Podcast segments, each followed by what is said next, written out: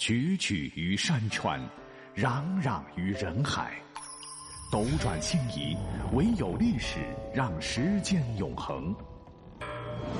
由喜马拉雅联合大历史独家推出探秘类节目《历史未解之谜全记录》，欢迎收听。在日常生活当中。当我们想说一个人办事不认真、处事随便、好出洋相、冒傻气的时候，习惯管他叫“二百五”，对吧？那么在本山大叔的小品当中，“二百五”又被简化成了“二”，火遍大江南北。但关于这个历史俗语的由来，我敢肯定，鲜为人知。今天告诉大家，“二百五”这个来历啊，历史上其实狂多。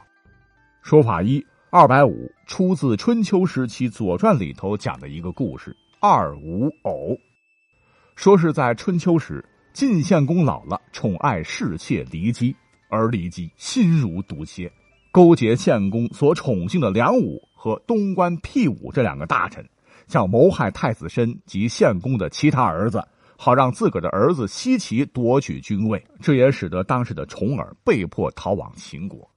后来正义终得伸张，诸位大臣奋起反抗，诛杀了骊姬以及梁武、关东辟武二人。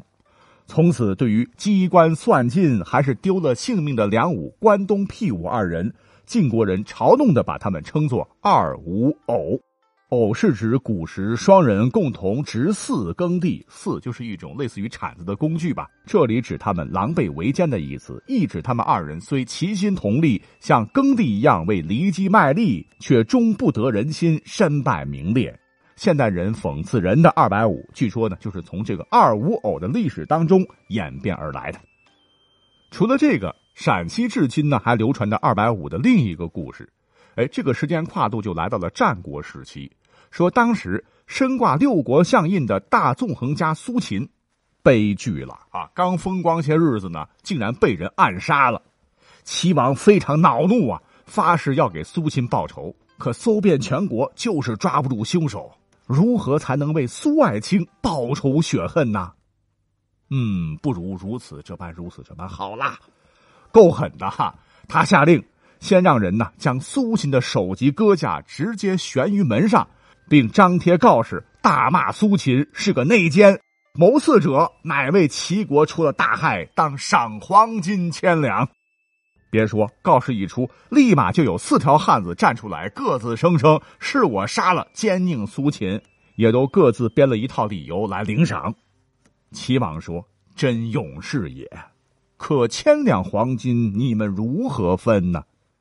这四个人说：“简单呐，我们算过了，一千平均四分，不就是一人二百五吗？”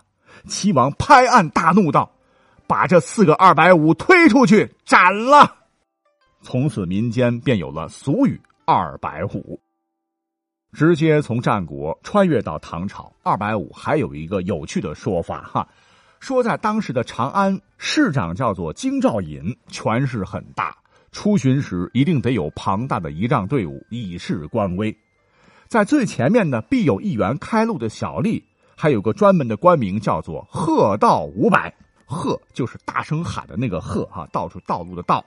他手中呢拿着一根长杆，狗仗人势，暴力驱赶人群呐。京兆尹大人来了，快滚快滚！后来喝道五百由一人增为两员。但眼睛雪亮的长安群众没有以两个五百称他们，而是戏谑的称他们共为五百一平均，于是每人呢都被称作二百五。又因为他们每人手中持一长杆，他们又被称为二杆子。今天呢，二百五和二杆子都差不多的意思哈，表示莽撞、无理、粗鲁。那说了这么多还不够啊，也有人说二百五其实和推牌九有关。啥叫牌九呢？我当年是从电影《赌神》那里才知道的，是一种赌具了。牌九是由骰子演变而来的，但牌九的构成远比骰子复杂。其中有两张牌，一张呢换作二板四个点，一张呢换作幺五六个点。哎，这两张牌配在一起就是十个点。在赌博玩推牌九的时候呢，这副牌又被称作币石，击毙的币，因为它在牌九里面是最小的点，谁都比它大，它什么牌也吃不了。所以人们就用二板五二板和幺五的简称这个词来戏称什么事儿也做不好也管不了的人。二板五，二板五，二板五，二百五，二百五，时间久了哈，人们就把二板五叫成了二百五。除了以上这些呢，我还找到了最后一个解释，说二百五这一贬义的俗语的起源其实和古钱有关。说是在宋元时期，市井百姓啊，一般说某人装疯卖傻，就叫他半吊子。为什么叫半吊子呢？